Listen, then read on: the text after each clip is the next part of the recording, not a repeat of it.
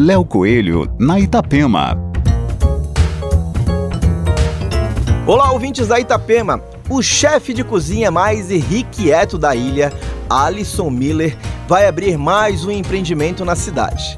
Dono do Artuze, do Rosso e de outros bons restaurantes em Floripa, o Alice Classic Burger terá uma grande estrutura com cardápio especial, hambúrguer com carne moída diariamente, batata frita de verdade sem ser congelada e hot dog.